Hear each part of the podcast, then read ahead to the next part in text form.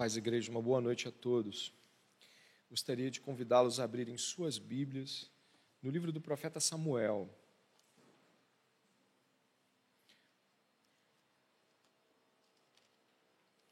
Primeiro livro do profeta Samuel, precisamente no capítulo de número 16.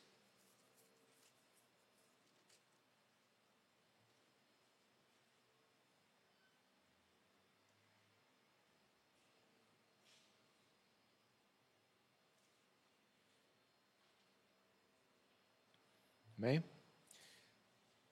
Estarei lendo com os irmãos o capítulo 16, é, do verso 1 ao verso 3, e estaremos trabalhando a perícope que vai até o verso de número 13. Então, Samuel, né? Capítulo 16, verso 1 ao 3, e depois ao 13 na explicação geral. Diz assim a palavra do Senhor. O Senhor disse a Samuel: Até quando você terá pena de Saul, se eu o rejeitei como rei de Israel? Encha um chifre de azeite e ponha-se a caminho. Vou enviar você a Jessé, o belemita, porque escolhi um dos filhos dele para ser rei. Samuel respondeu: Como posso fazer isso? Saul ficará sabendo e me matará. Então o Senhor disse: Leve um novilho e diga: Vim para oferecer um sacrifício ao Senhor. Convide Jessé para o sacrifício. Eu lhe mostrarei o que você deve fazer, e você ungirá para mim aquele que eu indicar. Eu o convido neste momento a orar comigo. E o meu pedido nesta oração será o que muitas vezes é feito e pedido antes de muitas pregações aqui. De que a palavra de Deus, pregada, seja aplicada pelo Espírito Santo no coração do pregador e no coração da igreja. Amém? Pai amado e bendito, louvado seja o teu nome. Nesta noite, trazidos aqui pela tua boa mão, nos reunimos, Pai, pedindo ao Senhor que a palavra de Deus fale aos nossos corações, nos mostre os nossos descaminhos, nos reoriente, nos aprume, nos faça pensar profundamente sobre aquilo que o Senhor está chamando a atenção para nós neste momento da nossa vida. Por favor, Senhor, que não venhamos a continuar, se porventura estejamos caminhando em caminho que o Senhor não quer. Que a tua mão nos direcione a tua obediência, Pai. Somos pecadores e carecemos da tua graça nesta noite. Fazemos esse pedido em nome de Jesus Cristo. Amém.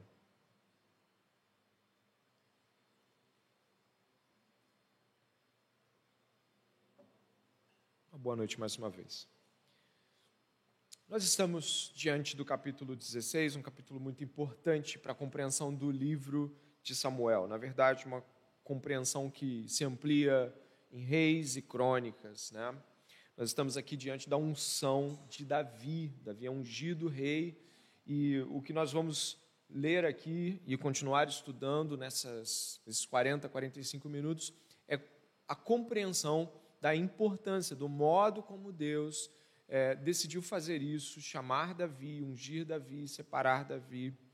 Nós estávamos como até agora estivemos no capítulo 15, vendo como o povo de Israel está em franca derrocada pelo modo como tem se relacionado com Yahvé, o Deus. Eles têm é, buscado os seus próprios interesses e o último momento que nós encontramos aí, que é o antecessor ao capítulo 16, é um momento onde Saul realmente chuta o balde. Ele oferece sacrifício, ele age como um sacerdote, ele uh, amplia a sua relação de poder de tal forma que parece querer ocupar todos os ofícios, além de rei, sacerdote.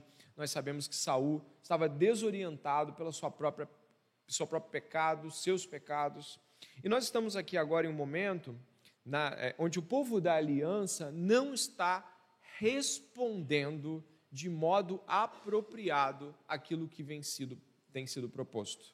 Ou seja, nós estamos em um momento onde Deus poderia, sem dúvida nenhuma, dar um juízo, uma disciplina, uma correção fortíssima em Israel, mas o que ele faz realmente deve nos assustar, tamanha a sua bondade. Ao invés de deixar que Saul destrua todas as coisas e permaneça indefinidamente como rei até que o reino se esmague em uma ruína caótica de desobediência, Deus levanta Davi.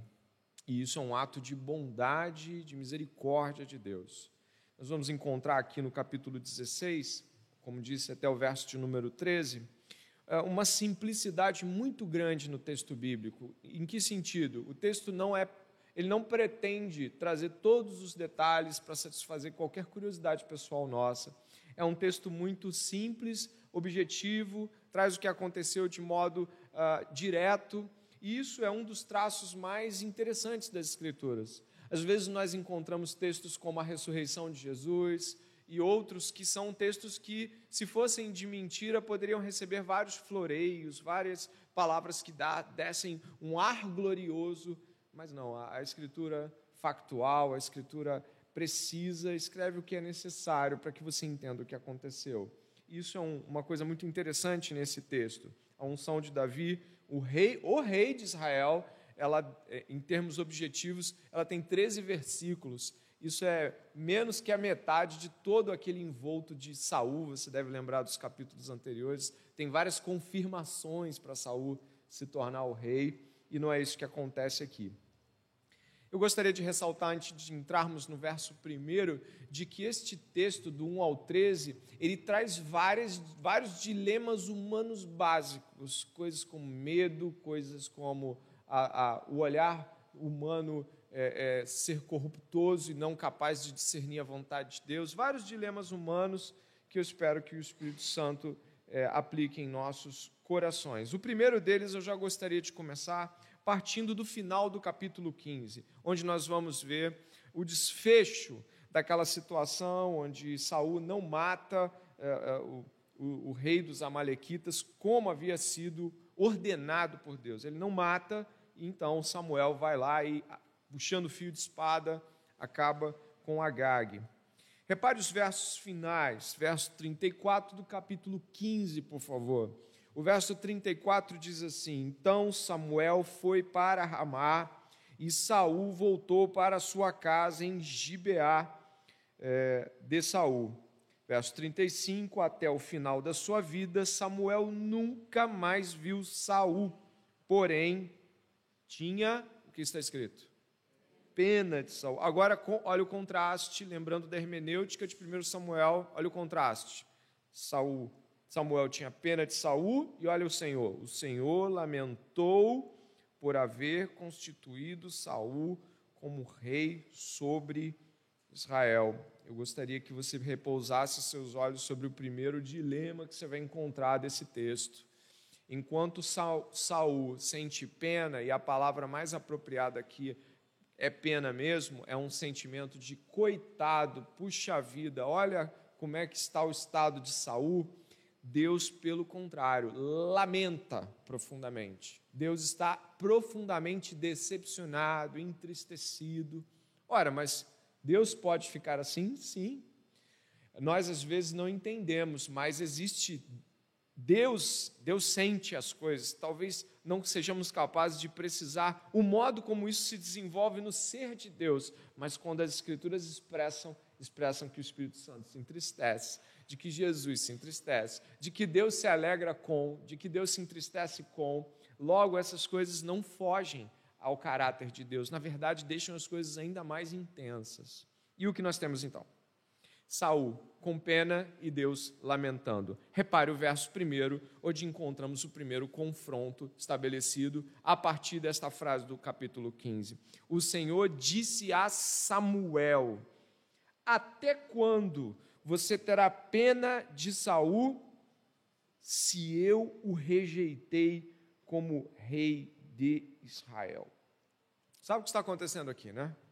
Deus está reprovando uma atitude continuada de pena.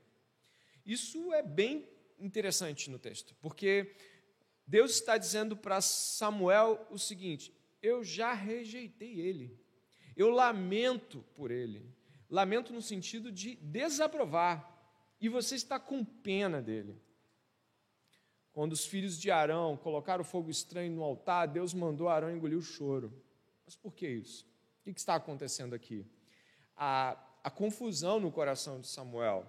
Ele não percebe que a desonra trazida por Saul a Deus é muito mais importante do que a pena que ele sente de Saul. É um tipo de compaixão desviada de curso. Deus não disse que a gente não deva ter compaixão, mas neste caso aqui, a compaixão ou pena por Saul está sobrepujando o olhar de Samuel para que ele veja a grande desonra que Saul está trazendo ao nome de Yahvé, a aliança com Yahvé. Isso é comum. Isso pode acontecer com você e comigo. Alguém como Saul, que sabe o que deve fazer, conhece a lei, conhece aquilo que Deus deu para ele fazer, é um homem que não é um homem sem instrução. Ele sabe o que Deus espera dele, mas vai na direção da, da desobediência pública, desonrando a Deus, ao profeta Samuel, desonrando a, a lei de Deus, tudo aquilo que é a tradição de seu povo, fazendo do bem o que bem entende. Por vezes nós olhamos também com compaixão excessiva para aquelas pessoas que, ao invés de se arrependerem, mesmo sendo intimadas a isso, publicamente escarnecem de Deus, da igreja, da vontade do Senhor. Isso pode acontecer quando nós ligamos o botão de coitadismo e esquecemos a grande ofensa que alguém pode estar trazendo à igreja do Senhor. E às vezes somos movidos por essa compaixão excessiva e esquecemos que o nome do Senhor está sendo desonrado, blasfemado. E aqui, lembrando, não estou falando de uma pessoa que não conhece a Deus no sentido objetivo, ele sabe o que deve fazer, ele sabe quem ele é para Deus, ele sabe a posição que ele ocupa, a importância da obediência na posição que ele ocupa. E nós precisamos, né, ter os nossos sentimentos discipulados. Nós precisamos ter os nossos afetos sendo discipulados por Deus, para que não venhamos a ter sentimentos inapropriados. Então aqui eu deixo um ponto, né, já para você poder ver como o texto é, é ele tem esse impacto dentro do nosso coração. Você já sentiu isso? Pena e compaixão por alguém que tem capacidade de responder de modo apropriado a Deus, mas continua desonrando? Cuidado. Talvez você esteja muito mais preocupado com a pessoa do que com o nome de Deus sendo blasfemado diante de outros. Pode acontecer diante de uma exclusão, a igreja fica muito triste com uma exclusão, mas para que uma exclusão se ponha a termo, né? ou seja, uma excomunhão objetiva, aquela pessoa deve ter feito muita coisa, deve ter sido intransigente, cabeça dura. Cuidado. Esse é o primeiro ponto que eu gostaria de destacar aqui. E eu continuo dizendo o seguinte para o verso 1: O Senhor disse a Samuel: Até quando você terá pena de Saul, se eu o rejeitei como rei de Israel? Enche um chifre de azeite e ponha-se a caminho. Vou enviar você a Jessé, o belemita, porque escolhi um dos filhos dele para ser rei. Quem é esse Gessé, esse belemita aí? Ele era neto de um casal muito conhecido, né? Ruth e Boaz. Quem conhece a história de Ruth Boaz deve ter ouvido que no finalzinho, no capítulo 4 do livro de Ruth, você encontra o nome de Gessé é, sendo apontado como aquele que viria a ser o neto do casal Ruth e Boaz. Ele é de Belém, por isso o título Belemita.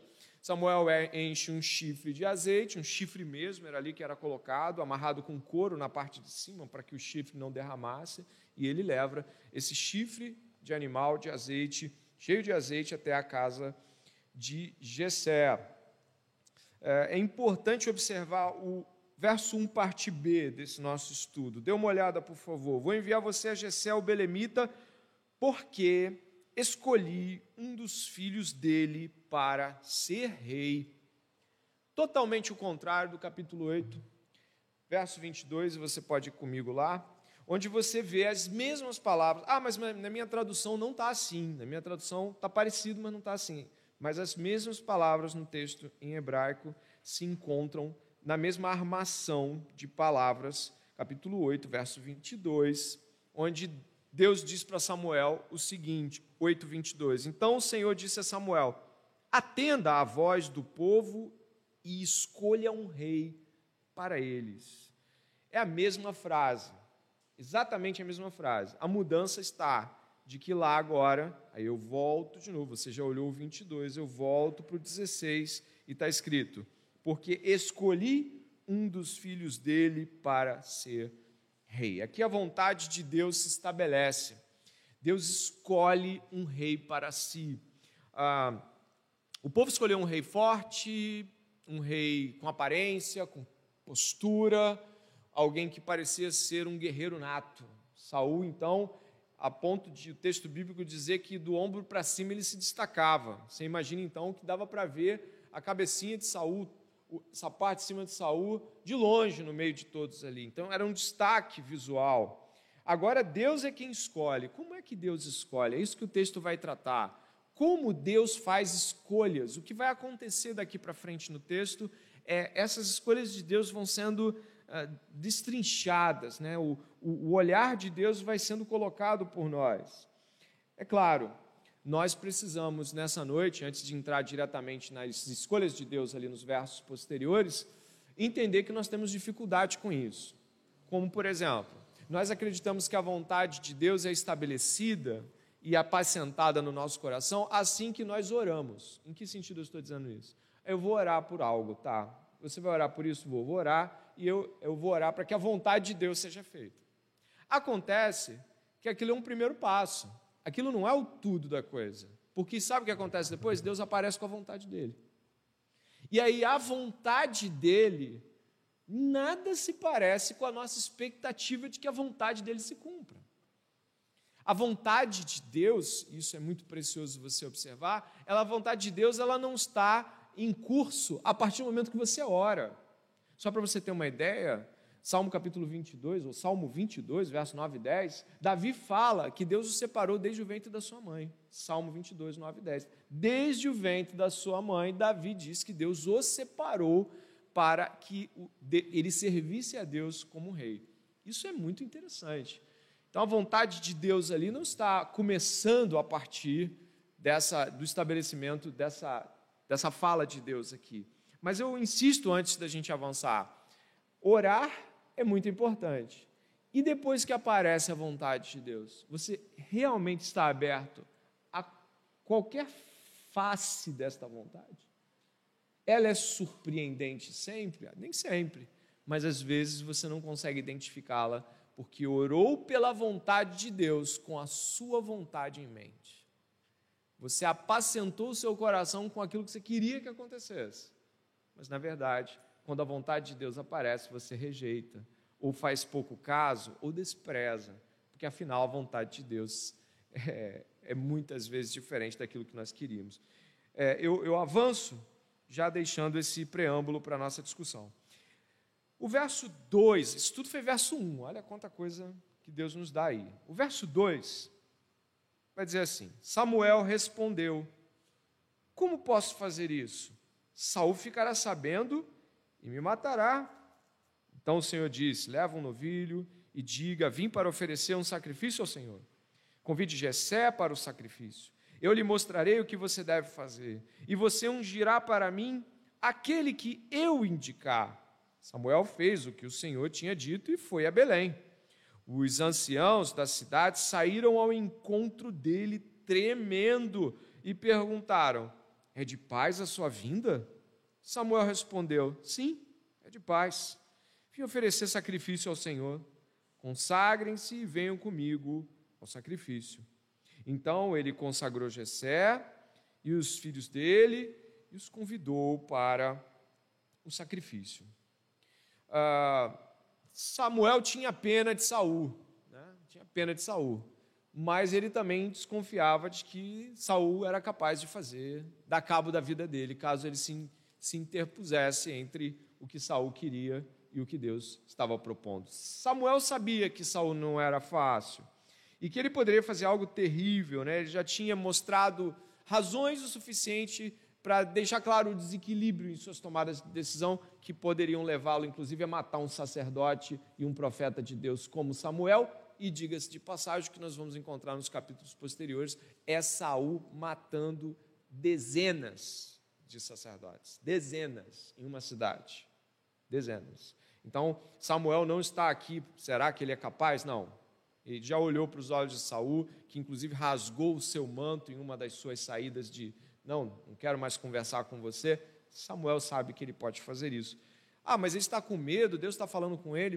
O ser humano sempre vai, vai, vai ter o medo como uma sombra. A decisão aqui é o medo ou a obediência. E o que nós encontramos em Samuel, todas as vezes que Deus fala com ele, é a obediência. Isso é uma marca.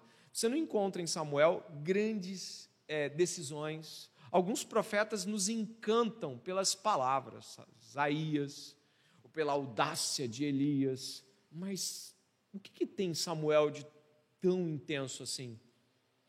Samuel tem uma marca muito forte, a obediência. Ele lança para nós no capítulo anterior que é melhor obedecer do que sacrificar. E aqui ele vai trazer uma outra frase que vai continuar ecoando pelo Velho Testamento todo. Você já vai ver qual é essa frase. Portanto, assim, é natural ter medo. A raça caída tem medo, mas o medo só se responde com obediência ao Senhor. É o único jeito, é o único antídoto para o medo, obedecer, confiar e seguir. E o que encontramos é que me parece e os comentaristas, né, como Joyce Baldwin, é uma comentarista, uma mulher comentarista é, daqueles editoras vida, aquele da bolinha, né, o comentário da bolinha. Você conhece o comentário da bolinha, né? Todo mundo já leu algum episódio do comentário da bolinha. Então a Joyce Baldwin do comentário da bolinha da Vida Nova, ela fala algo muito interessante. Ela fala assim: olha, eu acho que Samuel não estava com muitos amigos, porque as pessoas estão com um pouco de medo dele. Por quê? É de paz? Olha só, olha, olha o clima que a coisa está. É, você vem, você vem para entregar. O, o que, que você vem falar? É de paz? É, é um medo que envolve essa realidade aqui. Samuel, então, é, poderia estar aí talvez um pouco mais é, distante de algumas pessoas, mas ainda era extremamente respeitado como voz de Deus. Pode ver que tudo que ele fala ali é acatado, as pessoas vão, se consagram, ele consagra os filhos de Jessel, que muitas vezes podemos imaginar que era talvez um banho ritual, uma lavagem de mãos, uma lavagem de corpo, algo que pudesse torná-los puros para aquela relação com o sacrifício. E aí o que você vai encontrar, e não é algo é, é, difícil de perceber, é de que além da, da, de todos virem ali, o verso 6 vai nos trazer a seguinte iniciativa. Aconteceu que quando eles chegaram Samuel viu Eliabe e disse consigo, ou seja, disse dentro de si, disse na sua cabecinha, no seu coração. Você pode ler para mim? Certamente. Coisa interessante isso, né? Ah, quantas vezes a gente ouviu Deus falando para Samuel de que a escolha do povo tinha sido uma escolha por aparência? eles tinham escolhido Saul porque Saul estava aparentemente adequado aos seus olhos, de que isso não era a realidade. Eu vou dizer um, um pouquinho mais, né? se você for comigo, por gentileza, um pouco antes ali, se for até o capítulo 13, você marca o 16, é, o que é interessante quando os nossos olhos querem dar o juízo que é, que é o, ou, na verdade, fazer o juízo, o julgamento de Deus, é que a gente se esquece até do que já tinha discernido. Uma das coisas que, que é muito claro no ser humano é a contradição. Uma vez eu dei um estudo num discipulado sobre isso. A contradição como uma cosmovisão humana, infelizmente. A gente desaprova-se dias depois daquilo que a gente concordava. E às vezes Deus tinha dado para a gente uma visão. Olha, olha o capítulo 13, verso 14, por favor. Sabe quando o Saul é reprovado? Olha a fala de Samuel para Saul, uma fala muito incisiva. Olha só capítulo 13, verso 13. Vou começar pelo verso 13. Então Samuel disse a Saul: Você cometeu uma loucura não guardando o mandamento que o Senhor, seu Deus, lhe ordenou, pois o Senhor teria confirmado para sempre o seu reino sobre Israel, mas agora o seu reinado não subsistirá. O Senhor buscou para si um homem segundo o seu coração e já lhe ordenou que seja príncipe sobre o seu povo, porque você não guardou o que o Senhor lhe ordenou. Que interessante. Samuel teve uma visão clara de que Deus havia escolhido alguém que não era mais Saul, que era um homem segundo o coração de Deus. E quando ele vai estar diante daqueles sete filhos de Jessé, ele olha igual o povo. Ele tem o mesmo olhar do povo, que era um olhar de aparência. Era aquele olhar de, nossa, é esse, olha o tamanho desse rapaz. É esse, tem que ser rei. Ele está desaprovando a própria hermenêutica, a própria interpretação que ele teria posteriormente. Ou seja, ele está dizendo que Deus vai escolher um homem segundo o seu coração. Segundo, segundo, o que é segundo o seu coração? É segundo o caráter de Deus. É segundo aquilo que Deus é internamente. É segundo aquilo que Deus expõe, as virtudes de Deus. E agora ele está olhando para o filho de Jessé e fala assim: é esse. Mas por que isso? Nós somos muito enganados pelos olhos. Nós somos extremamente enganados. Nossos olhos são, são corruptosos, eles não são capazes de julgar é, com propriedade. Aí, quando eu digo os olhos, os olhos como percepção imediata, como aquilo que você já julga por achar que, que o que você vê é o suficiente para saber. Não, não é. E isso é muito significativo, porque o que Deus vai falar, e a gente volta para o capítulo de número 16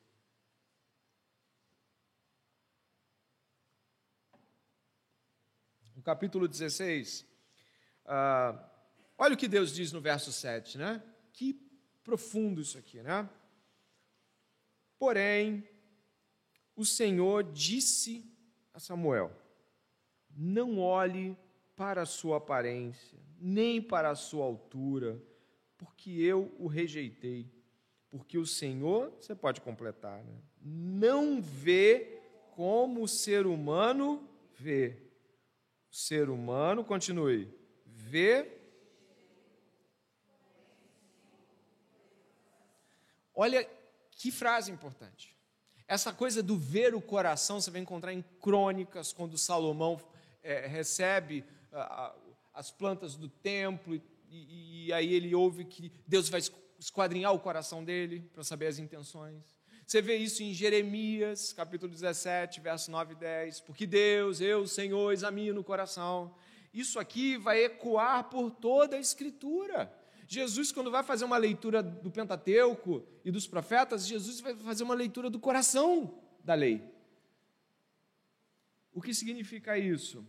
Temos que ficar muito atentos aos nossos juízos rápidos, ao nosso olhar e eu já sei, isso aí é bom para todo mundo, isso é bom para a igreja, isso vai ser uma bênção. Cuidado, calma, fale com Deus, espere que Deus mostre as coisas de maneira distinta. Ah, somos dominados pela emoção muitas vezes e podemos fazer isso de várias formas, achando que o emprego é bom só porque parece ser bom, achando que um rapaz ou uma moça para se casar é bom só porque parece ser bom, temos que ter paciência. Até mesmo quando algo parece mal, a gente também tem paciência. A gente respira, porque às vezes algo que parece terrivelmente mal, destruído e acabado, como a cruz, revela a bondade de Deus por detrás disso. Por isso, Deus não olha como nós olhamos. Aqui há algo importante dentro do que nós estamos falando. Esse olhar de Deus, ele é um olhar muito mais profundo. Nós temos dificuldade é, desse juízo meramente superficial sair de nós por conta da pressa. A gente tem pressa de que logo as coisas se resolvam, não é verdade? Muita ansiedade de que acabe logo com as coisas. Vamos resolver logo isso. É um tom prático para a vida, extremamente praticista, né? não é prático, é praticista. É completamente ligado ao tem que ser feito logo, tem que ser feito agora. Deus dá um puxão de orelha forte ali em Samuel e fala que ele não olha como Samuel está vendo, ele olha o interior do coração. E isso nenhum de nós pode ver, certo? É, isso é uma coisa muito interessante antes de passarmos para a continuidade do texto. Não podemos olhar o coração um do outro, a não ser que Deus mostre. A não ser que Deus mostre. Deus pode mostrar isso de várias formas. Deus pode mostrar isso das pessoas que nós imaginávamos ser pessoas extremamente difíceis de se relacionar, extremamente pessoas amargas, quando abrem o coração, mostram suas dores, mostram seus temores, e aí, apesar do cenário difícil e complicado, a gente consegue ajudar, porque o coração foi aberto. O coração, o núcleo da vontade, o coração, o núcleo do que de fato você expressa, está querendo, quando ninguém pode olhar o coração de ninguém, a não ser que Deus abra. E isso é muito significativo aqui. E tem mais, tem, tem mais aqui, tem mais coisas. Eu gostaria de avançar. Tá? Uh, não é só Samuel que, que se engana. Tá? Não é só Samuel que está enganado com seus olhos. Olha o que vai acontecer, verso 8. Então Jessé chamou Abinadab, né, mais um filho, né, e o fez passar diante de Samuel, que disse: Nem a este o Senhor escolheu. Agora Samuel está ouvindo Deus direto. Então Jessé fez passar Samar, porém Samuel disse: Tampouco a este o Senhor escolheu. Assim Jessé fez passar os seus sete filhos diante de Samuel, porém Samuel disse a Jessé: O Senhor não escolheu nenhum destes. E perguntou a Jessé: Esses são todos os seus filhos?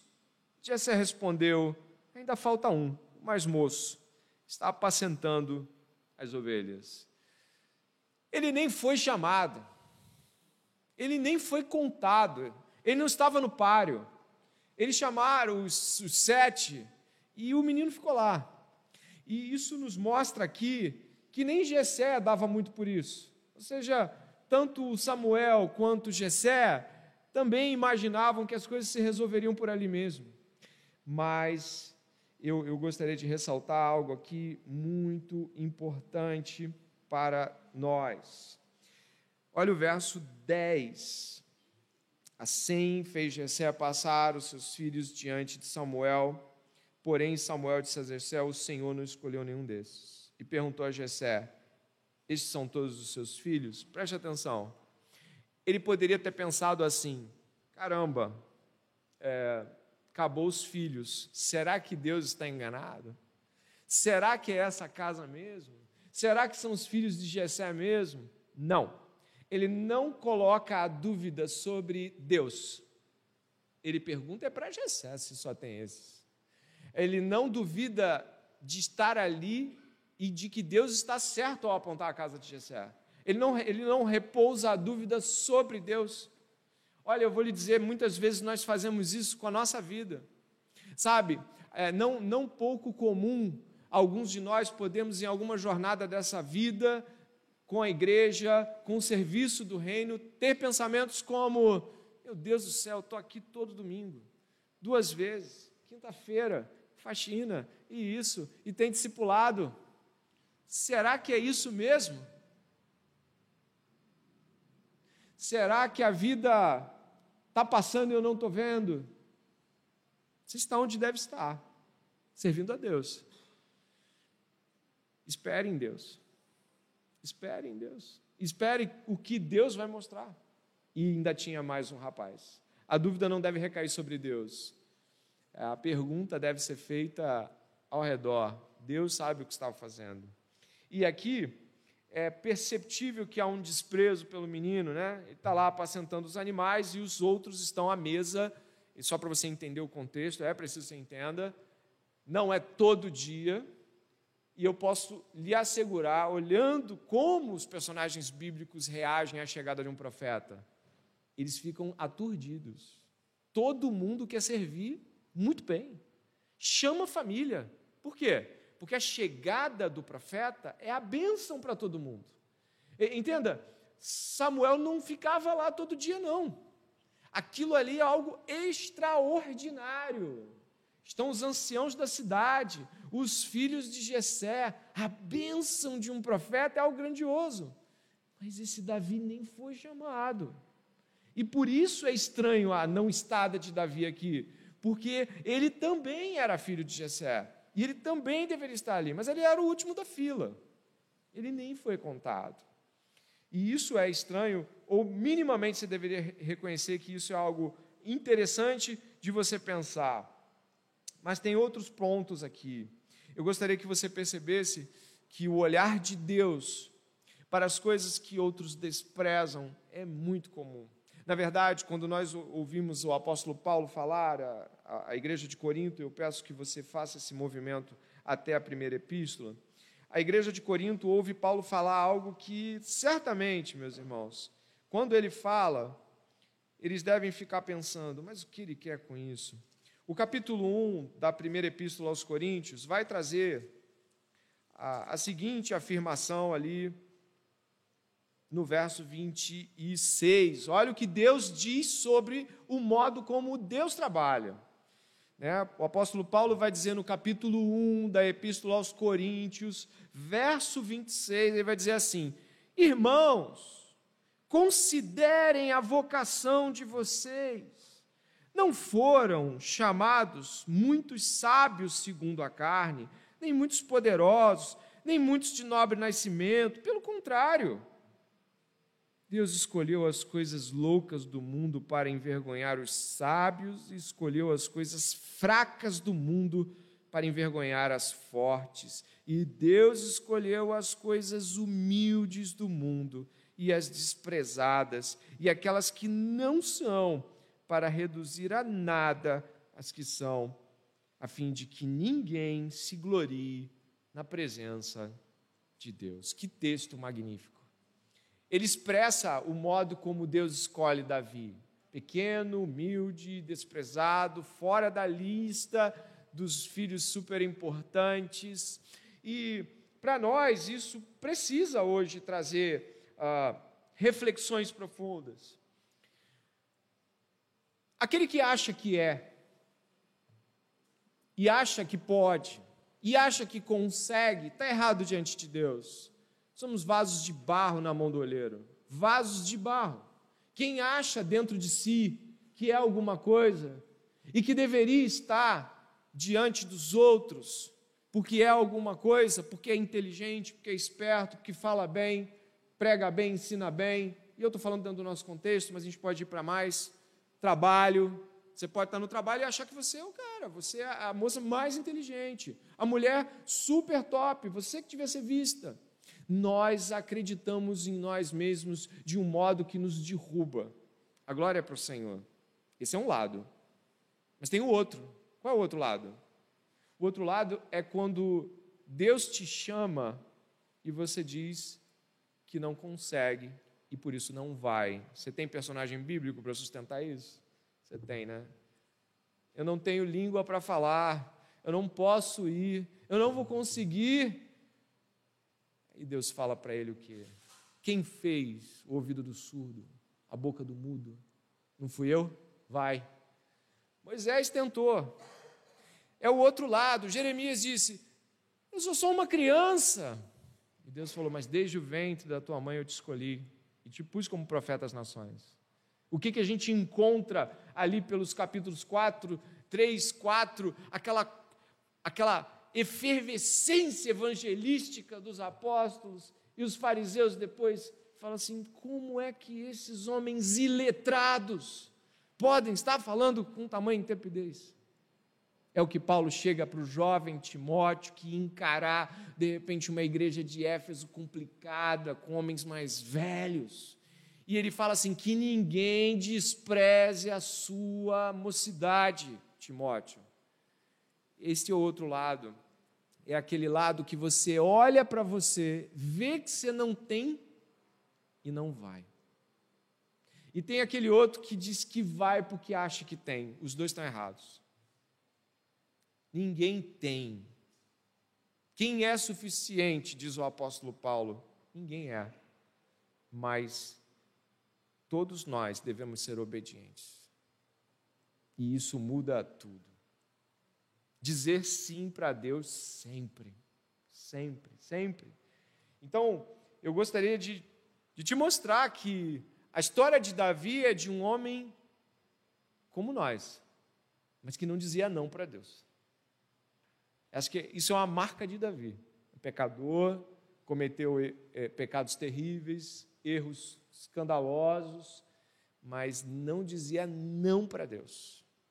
E quando pecava também se arrependia em uma, uma profundidade, em um, sabe, um desespero de alma, que até hoje nós cantamos o que Davi chorava diante do Senhor. Por isso, eu, eu vou para esse final aqui, esses cinco minutos finais, apontando claramente para todos aqui de que nós estamos diante de um texto, eu peço que a gente retorne, nós vamos acabar agora. É, nós estamos diante de um texto muito humano, se você entender o que eu estou falando. É um texto que fala muito sobre quem somos, sobre como nós esperamos que Deus nos chame, ou quem achamos que somos e por que não somos, nunca vamos. Porque a gente é velho demais, é novo demais, é, não tem instrução, não tem isso, não tem aquilo. Olha, que tristeza quando a gente coloca essas coisas e, e Deus está dizendo que Ele usa o humilde e o desprezado para confundir esse mundo. O texto continua para a gente terminar e diz assim: a palavra de Deus vai falar aqui no capítulo 16 de Samuel, verso 11, parte final. Então Samuel disse a Jessé: Mande chamá-lo, pois não nos sentaremos à mesa, ou seja, o sacrifício foi feito, o alimento foi preparado, sem que ele venha. Então mandou chamá-lo e o fez entrar. Davi era ruivo, de belos olhos e boa aparência. E o Senhor disse a Samuel: Levante-se e unja-o, pois este é ele. Samuel pegou o chifre do azeite e ungiu Davi no meio de seus irmãos. E, aqui, e, e daquele dia em diante, o Espírito do Senhor se apossou de Davi. Então Samuel se levantou e foi para Ramá. Nós não sabemos o que acontece imediatamente, no sentido de quantos dias leva para Davi estar lá na corte de Saul. O que sabemos é que Deus se apossou de Davi poderosamente e ele voltou a apacentar os animais.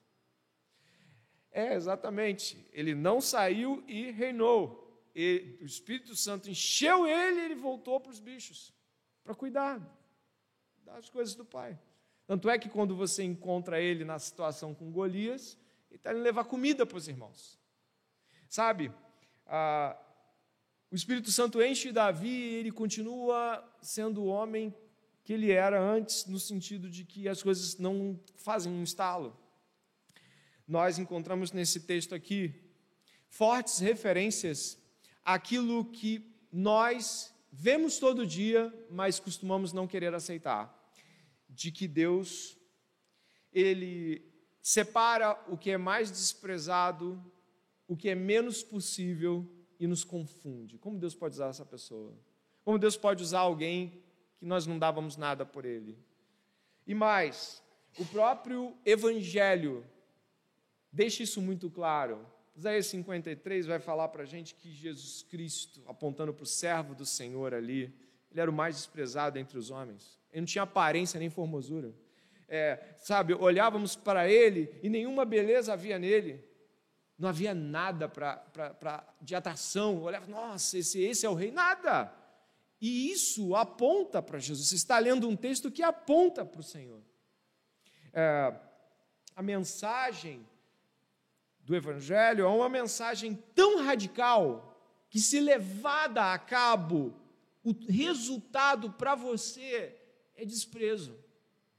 O Evangelho é uma mensagem tão antagônica ao mundo que, se você a abraçar em sua totalidade, se quiser viver aquilo tudo que está escrito ali, o que você vai ser é desprezado, você vai ser alguém que as pessoas não, não acham que é tudo de bom da vida, você é alguém que é extremamente radical e muitas vezes desagradável. Eu não estou falando isso aqui generalmente, no sentido de que não tem momentos, não tem pessoas que admiram você, veem alguma virtude, mas o Evangelho, ele causa esse impacto.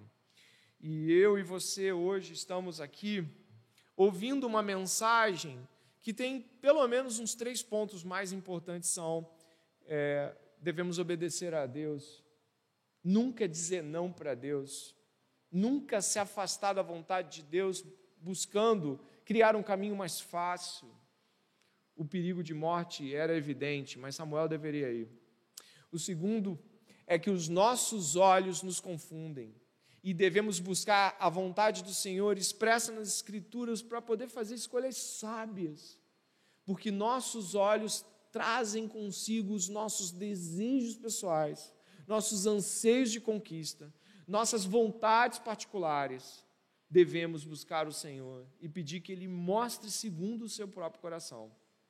E por último, o evangelho que salvou as pessoas que são aqui salvas neste lugar, esse evangelho, ele é desprezível ao mundo. Ele traz uma mensagem é, tão radical e tão antagônica a tudo que todos procuram, que é impossível abraçar o evangelho e ser uma unanimidade. É impossível que você queira é, receber, e eu digo impossível até porque já nem deve, imaginar receber as honras e os privilégios dos homens e mulheres que desse mundo acham que têm o melhor que podem ter. Antes de orar e terminarmos, eu apelo que você esteja sensível a essa mensagem. Eu apelo que você possa refletir sobre ela de tal forma a perguntar: Poxa vida, Deus me trouxe aqui nesse culto de quinta-feira para ouvir sobre não diga não para Deus, não diga que você é alguém que consegue e nem alguém que não vai porque não consegue. Não diga que, que Deus tem que escolher segundo os seus olhos. Tem muita coisa que a gente aprendeu. Vamos responder a Deus com obediência imediata, completa, irrestrita. Ore comigo, por favor. Senhor nosso Deus e Pai, estamos aqui nesta noite refletindo sobre grandes coisas que o Senhor falou. De que modo temos obedecido? Não sei, Deus. Talvez alguns de nós estejam aprendendo a obedecer bem mais rápido, outros ainda são lentos e, obviamente, expressam desconfiança muitas vezes ao fazerem as coisas com medo. Deus, em nome de Jesus Cristo, que o medo seja arrancado dos nossos corações e que confiemos em Deus. Se o Senhor nos chamou, nós iremos. Confirme em nós esse ímpeto, Pai, essa coragem por falar a vontade de Deus a outros, mesmo que isso nos traga transtornos terríveis. Também, Senhor, tira de nós a pressa no julgamento, tira de nós esse imediatismo no juízo, tira de nós, Deus, essa coisa de, de rapidamente fazer com que, com que se viu, saiba-se o que aconteceu. Deus, tira de nós esse juízo superficial, temerário, e nos dá maturidade para responder às escolhas e pareceres de modo equilibrado, maduro, tranquilo. Nos ajuda, Deus, nos molda, não nos permita passar uma vida inteira cometendo erros que já estamos cansados de saber. Que possamos conhecer o Senhor e prosseguir conhecendo. Que nesta noite venhamos a reconhecer os nossos pecados e nos entregar ao Senhor. Em nome de Jesus oramos. Amém. Deus abençoe a todos.